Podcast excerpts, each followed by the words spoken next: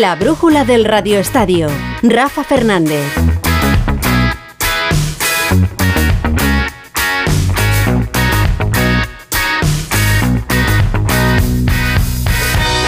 Hola, saludos, eh, bienvenidos a esta brújula del Radio Estadio hasta las 9 Deportes aquí en Onda Cero.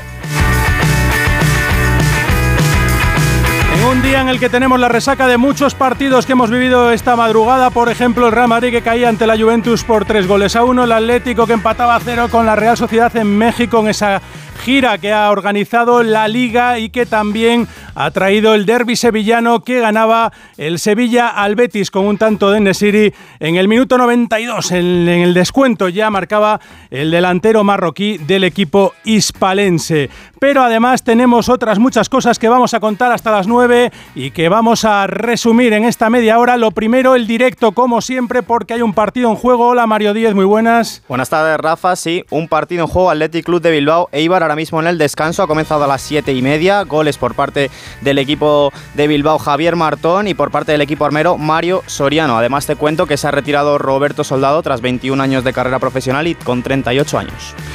Pues así está el partido ahora mismo, tablas entre Leti Bilbao y Eibar y lo primero que vamos a hacer es irnos a la ciudad condal porque ayer ya saltaban las alarmas con esa palanca que los compañeros de TV3 ponían en riesgo, ponían con las comillas y con todas las alarmas que saltaban en el Fútbol Club Barcelona porque podría afectar a las inscripciones de los jugadores y hoy pues ha habido movimiento con la resaca de la palanca y con un nombre propio que no es otro que el de Usman Dembélé. Hola José Agustín Gómez, muy buenas. Hola, ¿qué tal Rafa? Muy buenas. Dembélé que ya está en París, tiene que pasar la revisión médica para que se oficialice su fichaje y que el Barça reciba ¿Qué cantidad de dinero? Pues en principio son 50 millones. Veremos a ver luego si es 50% para cada una de las dos partes, para el jugador y para el Barça. Pero ya te digo que el Club Azulgrana está dispuesto a llegar a los tribunales para rascar algo más que ese 50% y quedarse solo con 25 millones, porque no le gusta la manera en la que ha salido el jugador, cree que hay incumplimiento de alguna de las cláusulas de ese, dentro de ese contrato privado entre las dos partes y veremos al final cómo termina. Pero lo cierto es que Dembélé ya está a un pasito de ser historia como jugador del Fútbol Club Barcelona previo pago de 50 millones en la operación. Ahora viajamos hasta París, pero cuéntame también, eh, bueno, cómo sigue el asunto de esa palanca y otros movimientos en el mercado que pueden volver a hablar de Arabia otra vez. Pues eh, Joan Laporta ha cogido las riendas para la negociación con el fondo de inversión alemán para revertir la situación que parecía estar estancada, que no evolucionaba, que se podía romper, porque en principio la semana pasada ya preveían que podían eh, firmar el contrato y anunciarlo públicamente, la llegada de esos 65 millones que permitirían la inscripción de los fichajes y de los jugadores renovados, pero todo está estancado y el club está intentando desatascarlo para que se pueda llevar adelante la operación. Si no, tendrá que buscar alternativas para conseguir unos emolumentos que ingresar y poder inscribir a los futbolistas. De momento, las palancas están en negociación. Que sí, se puede marchar en las próximas horas al Al-Ali de la Liga Árabe. Ofrecen 15 millones, el Barcelona intentaría conseguir 20 millones. Lenglet no quiere irse a Arabia, prefiere quedarse en Europa y en cuanto a los jugadores que tienen que llegar con la salida de Dembélé, Cancelo ahora mismo para el lateral derecho es el candidato de Xavi Hernández y vuelve a especularse con el interés azulgrana en un eterno conocido, Bernardo Silva. Bueno, pues vamos a ver, hombre, sería gran fichaje, pero eh, no parece que la economía azulgrana esté para competir con la del Manchester City, desde luego. Pero bueno, eh, sorpresas te da la vida. Eh, gracias, José. vamos hasta París, donde ya ha llegado, ya ha aterrizado el citado Usman Dembélé. Hola, corresponsal de Onda Cero, Manu Terradillos, muy buenas. ¿Qué tal, Rafa? Esta tarde llegaba ese aeropuerto de Bourget en la capital eh, francesa. El acuerdo del PSG con el jugador es en principio por cinco temporadas. No es oficial aún porque no lo ha firmado. Es mañana cuando debe pasar el reconocimiento médico y ya después están para su firma. No será hasta la próxima semana, en principio, cuando se reunirá con sus compañeros, eh, los que no están descartados, que regresan tras terminar su gira en Asia han eh, disputado hoy el último partido, han ganado 3-0 al Jeonbuk en Corea del Sur, doblete de Neymar que regresaba a los terrenos de juego tras ser operado en marzo del tobillo, el tercer gol de firma española lo ha marcado Asensio. Bueno, y aparte de todo esto y esa firma de Asensio con un golazo, eh, tenemos otro nombre propio que también tiene vínculo con un equipo español. Aquí en el Celta no está fichando demasiado eh, Luis Campos y ahí en el PSG parece que va a dejar de fichar. Sí, la salida de, Luis Campos como asesor estrella, ¿eh? porque es externo al club, eh, parece que está más cerca que nunca. Eh, se ha erosionado mucho la, relación con el club, especialmente por lo mal que se ha gestionado el caso Mbappé, que es muy cercano al portugués desde su etapa ya del Mónaco. Pero sí es verdad que la presencia de un técnico como Luis Enrique, que tiene mucho más mando en plaza que Galtier, pues también ha pesado. Y ya para rematar, pues cómo se han desarrollado los mercados de fichajes, ¿no? El verano pasado, que no dejó muchas satisfacciones y en este además se le critica su excesiva cercanía con el agente Jorge Méndez, ¿no? Porque han llegado Asensio, ha llegado Ugarte y el próximo, que está casi cerrado, debería ser otro hombre de Méndez, el atacante del Benfica, Gonzalo Ramos. Así que en malos tiempos eh, podría certificarse pronto la salida de Luis Campos eh, como asesor deportivo del PSG. Pues nada, Luis Campos que puede pasar a ser historia. Gracias Manu y nos vamos hasta Estados Unidos porque eh, el Real Madrid, como decíamos, certificó ayer el final de su gira y no lo hizo con un buen resultado. Su segunda derrota después del 3-0 del Fútbol Barcelona caían por tres goles a uno ante la Juventus y Carlo Ancelotti tiene muy claro cuál es el resumen de esta gira. Porque a nivel ofensivo, como he dicho, el equipo me gusta mucho, muchísimo. A nivel defensivo, obviamente tenemos que mejorar. Lo tiene muy claro Carlo Ancelotti. Hola Fernando Burgos, que ya estás en tus últimas horas por ahí por Estados Unidos. Muy buenas. Buenas tardes, Rafa. Sí, ya casi en el aeropuerto de Orlando para coger un vuelo a Miami, de Miami a la capital de, España. Ese análisis que hizo ayer Carlo Ancelotti, aparte de ponerle nota al equipo en esta pretemporada norteamericana, un 6. Eso significa un aprobado.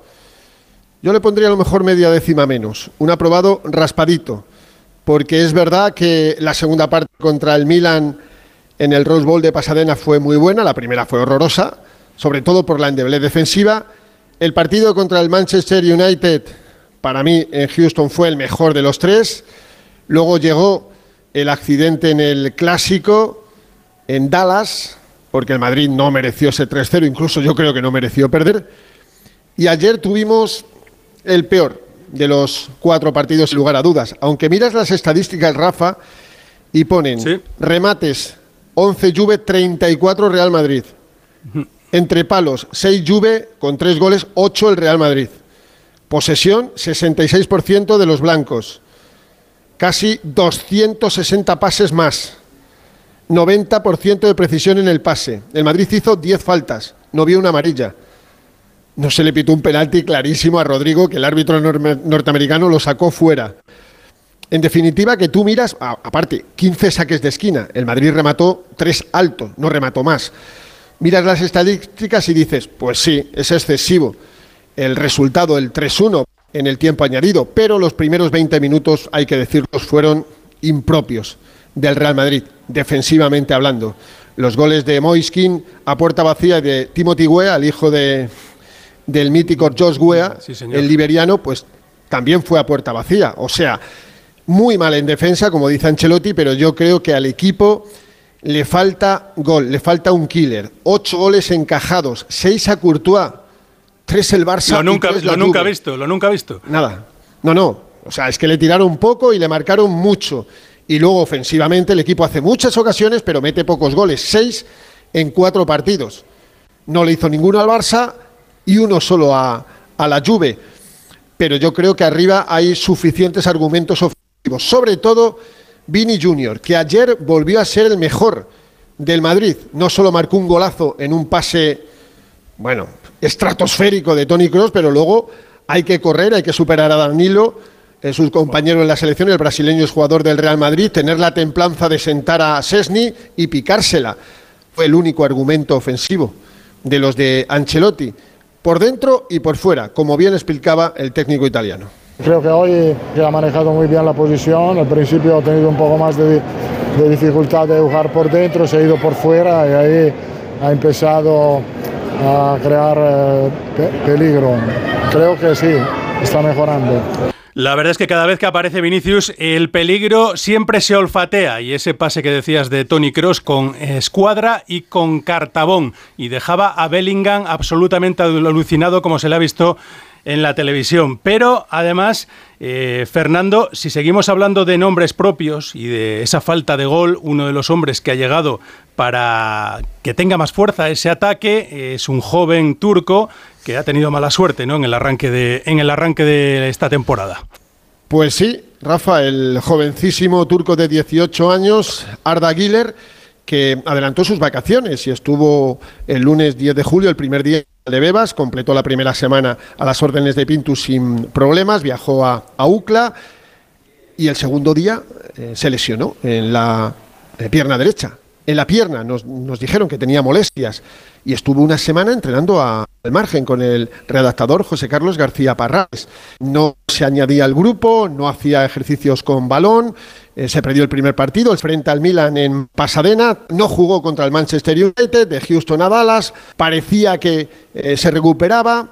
Eh, Ancelotti nos dijo en la previa del clásico que no iba a estar frente al Fútbol Club Barcelona, pero sí el último partido frente a la Juve y el día del partido, tras unas pruebas médicas, eh, el parte decía que tenía una lesión en el ligamento lateral interno de la rodilla derecha y abandonaba la concentración, volvió a capital de, España, eh, dijimos que iban a operar, el tratamiento iba a ser conservador, que se iba a recuperar en Valdebebas. Y ayer le preguntó a Ancelotti qué pasa con Arda Güler. Hablar del aspecto médico para mí es bastante eh, complicado, no es un problema serio, es un problema pequeño, tiene problema un menisco, eh, estamos evaluando si hacer un tratamiento conservador o si hacer una cirugía, lo malo es un mes. Bueno, pues lo malo, un mes, eh, decía Carlo Ancelotti. Vamos a ver si se recupera el delantero turco mientras eh, mantenemos el culebrón del verano, ya con ese nombre que yo creo que ya no vamos ni a pronunciar hasta que se, hasta que se dé alguna noticia real, verídica. Fernando, pues que se pone el punto final, 2-2 en cuanto a los partidos y, el Real Madrid ya a pensar en preparar el encuentro de San Mamés para arrancar la liga y tú a tener un buen vuelo de vuelta.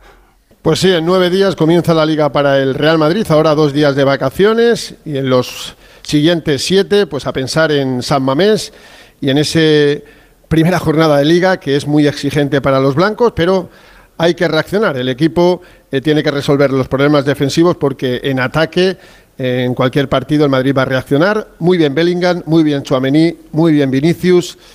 No tan bien otros, sobre todo atrás. Vamos a ver el papel de Kroos y de Modric. Y sí, en unas horitas volvemos a la capital de España y ya contaremos en una semana lo que ocurre en el estadio de San Mamés. Buen viaje para Fernando y para todos los compañeros que vuelvan ahora también desde esa gira de Estados Unidos, porque nosotros seguimos con el deporte hasta las 9.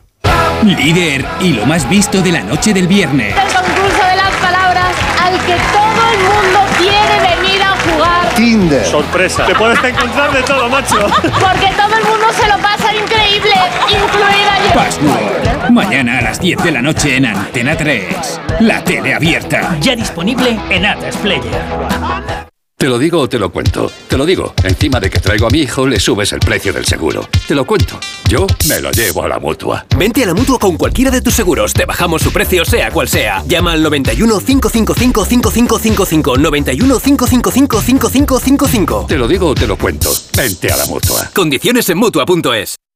Hace rato tengo no sé por qué. La brújula del Radio Estadio. Rafa Fernández. Aquí seguimos con la música que nos pone aquí nuestro querido David Peñalba y hasta las 9 como decimos deportes y ahora vamos a hablar de dos partidos de esa soccer, eh, ¿cómo se llama Mario? Champions Tour. Champions Tour, eh, que se ha inventado la liga y que da mucho también eh, aire fresco ¿no? a, queríamos ver un partido partidazo entre el Atlético de Madrid y la Real Sociedad, entre el Sevilla y el Betis. En Monterrey jugaron los rojiblancos y el equipo Churi Urdín y al final hubo abucheos porque no quedaron contentos con ese empate a cero. Eh, los aficionados que vivieron ese partido en la ciudad mexicana. Alejandro Mori, hola, muy buenas. Hola Rafa, ¿qué tal? Muy buenas tardes. Sí, un Atlético de Madrid que lleva tres partidos en su gira, dos en eh, Corea, donde perdió el primero ante un combinado coreano, ganó mm, creo que una victoria de mucho prestigio frente al campeonísimo de Europa, el Manchester City, y ayer empató frente a la Real Sociedad en estos en un partido espeso en el que yo creo que los jugadores acusaron el cansancio de tantas horas de vuelo, 14 de Saúl hasta México. El Atlético, por cierto, ahora mismo se encuentra viajando de Monterrey a San Francisco, donde el sábado juega el último partido de pretemporada ante el eh, Sevilla. Eh, bueno, en el partido de ayer, pues pocas conclusiones, ese empate a cero, eh, con Memphis eh, tirando un penalti a Lopanenka que tuvo sin problemas ese guardameta. Yo creo que lo más destacado, Rafa, es ver otra vez a Riquelme en esa posición que se ha inventado Simeone para él de carrilero derecho. hay que recordar que este jugador viene del Girona de jugar en puestos ofensivos y por la izquierda. Y en cualquier caso, lo más novedoso del partido de ayer es que en los últimos minutos se probó por, primera vez en la pretemporada una defensa de cuatro donde parece sí encaja Javi Galán, que hablaba así al término del encuentro. Hay que seguir cogiendo la idea, pero vamos en el buen camino. Los compañeros me han acogido muy bien, que eso ayuda muchísimo. Poco a poco tengo que ir cogiendo los conceptos del míster eh, y mejorando cosas y estoy seguro que va a ir fenomenal. Y Jano, eh, además de todo esto, eh, los despachos también se siguen moviendo y parece que el medio centro van un poco poniendo ya el tiro. Sí, bueno, el objetivo venimos diciéndolo desde hace meses, es el, un 5, un medio centro para competir la posición y compartir con, con Coque. Han sonado muchos nombres, Berratti, Anrabat, Zubimendi, pero yo creo que el medio centro que cobra ventaja en la puja y que está cogiendo más posición es el del danés del Tottenham, Holberg, eh, que parece, insisto, gana enteros, sería el elegido, pero para eso hay que vender. Ya sabes que lo de Joao Félix de momento está parado, aunque pueda haber novedades en las próximas semanas.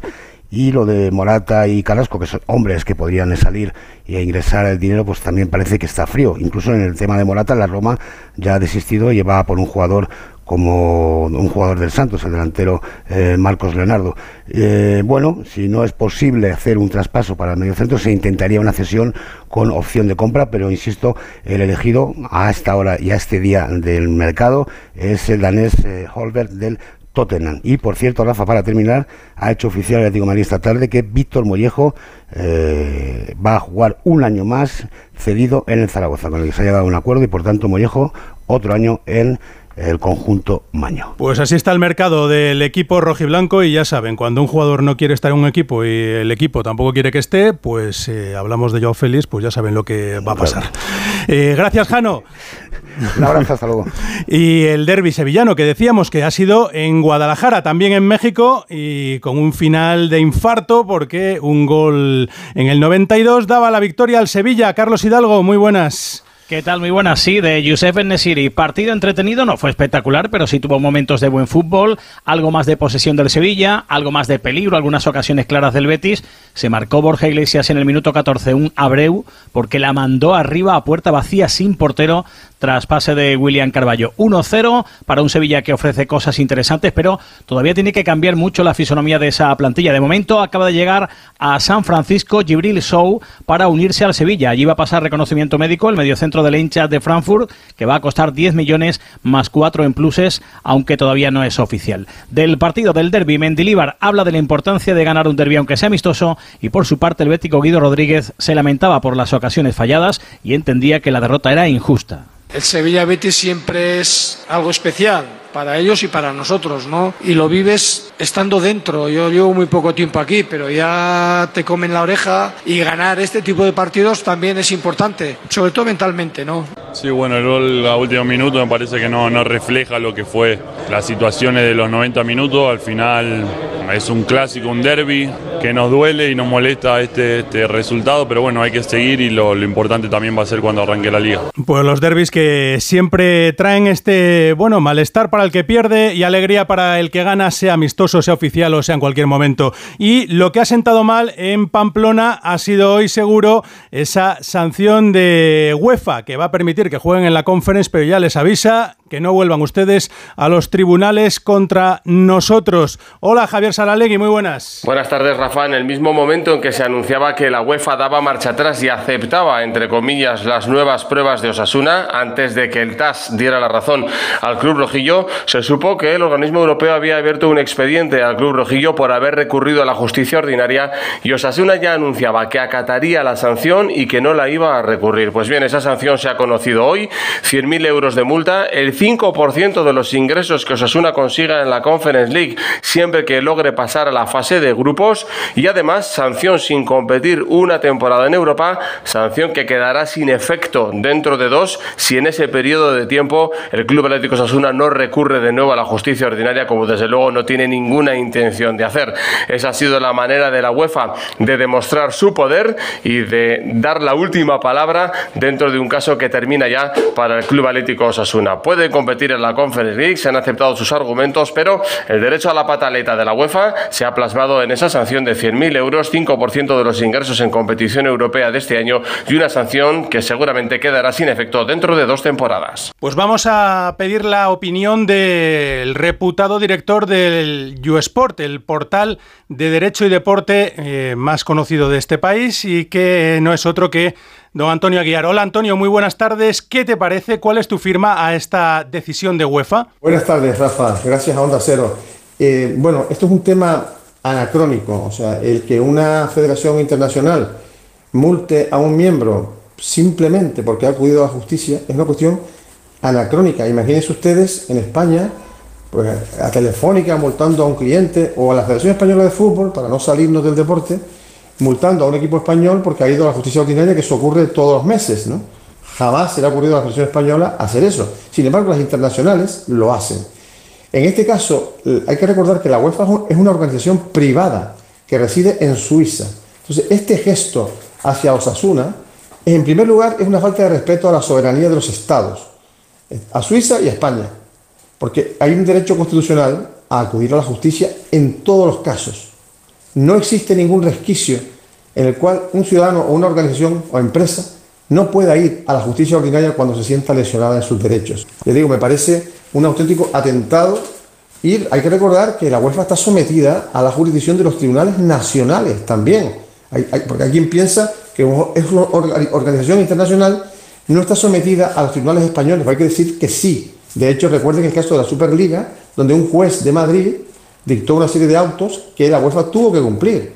Entonces, el que Osasuna haya ido al juzgado de lo mercantil de Pamplona que por cierto no le dio razón, para mí equivocadamente, pero lo hizo, está en su derecho, en su perfecto derecho de acudir a la justicia y no puede ser sancionado por eso.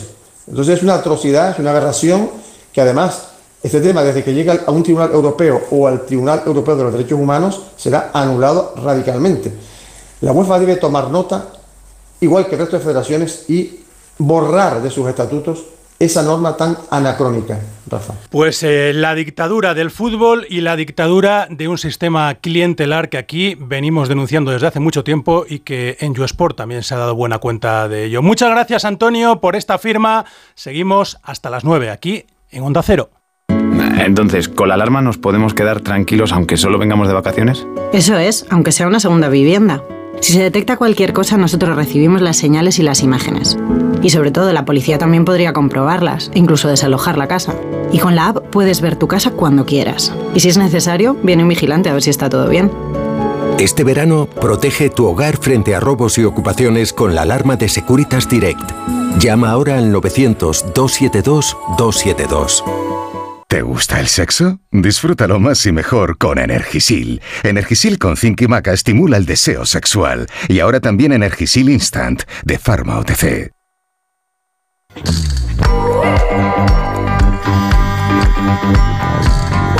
La brújula del radioestadio. Rafa Fernández.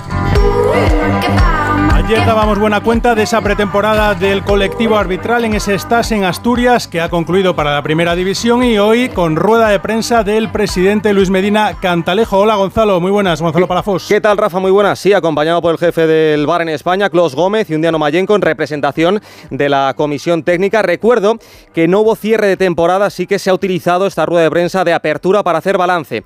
Para los que pedían autocrítica después de un año seguramente mejorable, Medina ha reconocido que no ha sido un buen curso y ha querido señalar el principal aspecto a mejorar.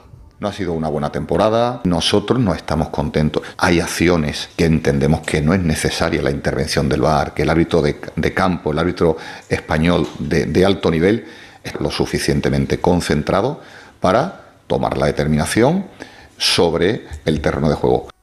Por lo tanto, mensaje de Medina a sus árbitros que no se escondan detrás del bar. Eso sí, no me ha gustado su postura acerca de las expulsiones. Recuerdo la temporada pasada en España, en la Liga, 139 expulsados, en la Premier solo 30. Pues ojo, esto dice el jefe de los árbitros. En determinadas interpretaciones del bar, ¿vale? Pero posiblemente la cuestión del número de rojas, pues deciros que no es precisamente analizado de verdad con total frialdad. No es quizás uno de los errores que más se han cometido. Además, Rafa, han enseñado un vídeo con 30 jugadas de roja, con una música bélica de fondo, algo poco elegante, como tachando a la liga y a los futbolistas, a los jugadores de carniceros. Y por último, eh, dardo a los clubes por los comunicados, eh, dice Medina que éticamente no es lo correcto y que si quieren aclaraciones que se pongan en contacto con ellos. Y sobre sus audios filtrados, hablando de Estrada Fernández, se ha disculpado por el lenguaje utilizado, dice que no es propio del presidente del CTA, pero ojo, no con la persona que los filtra. Quien quiera entenderlo, pues ya sabe. Pues ya saben, y además eh, de lo que no he querido hablar, evidentemente, ni quieren escucharlo, es de cambiar eh, a una eh, colectivo arbitral independiente de la Federación, de la Liga, al estilo de la Premier, de la Bundesliga. De eso no quieren saber nada, se vive demasiado bien en el sistema actual, ese sistema feudal y clientelar que tienen y que a algunos les viene de maravilla. Bueno, vamos a hablar también del resto de cosas que han pasado en el día de hoy, Mario, porque ha habido más movimiento. Sí, en cuanto al directo, seguimos igual. Athletic Club de Bilbao 1, Eibar 1, minuto 69. Por otro lado, dos fichajes oficiales hoy con clubes españoles como protagonistas. Larín ya es nuevo jugador del Mallorca, firmado hasta 2028, y así Mendy, ex de la Real Sociedad, es nuevo jugador del Dallas Fútbol Club de la MLS.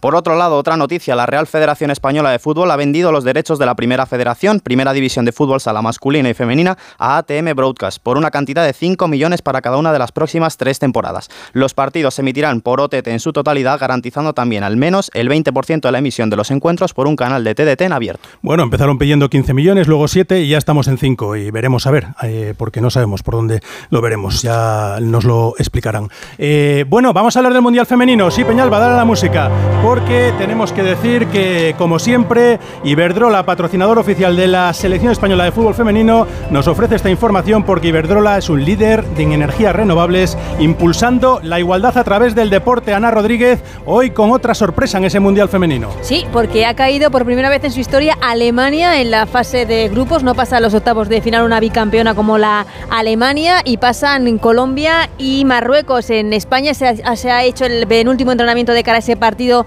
de octavos de final el sábado a las 7 de la mañana ante Suiza sin Iván Andrés, que está descartada para ese partido. Su compañera en el centro de la defensa, Irene Paredes, capitana sin brazalete, hoy en rueda de prensa hablaba de esos problemas defensivos del equipo español ante Japón.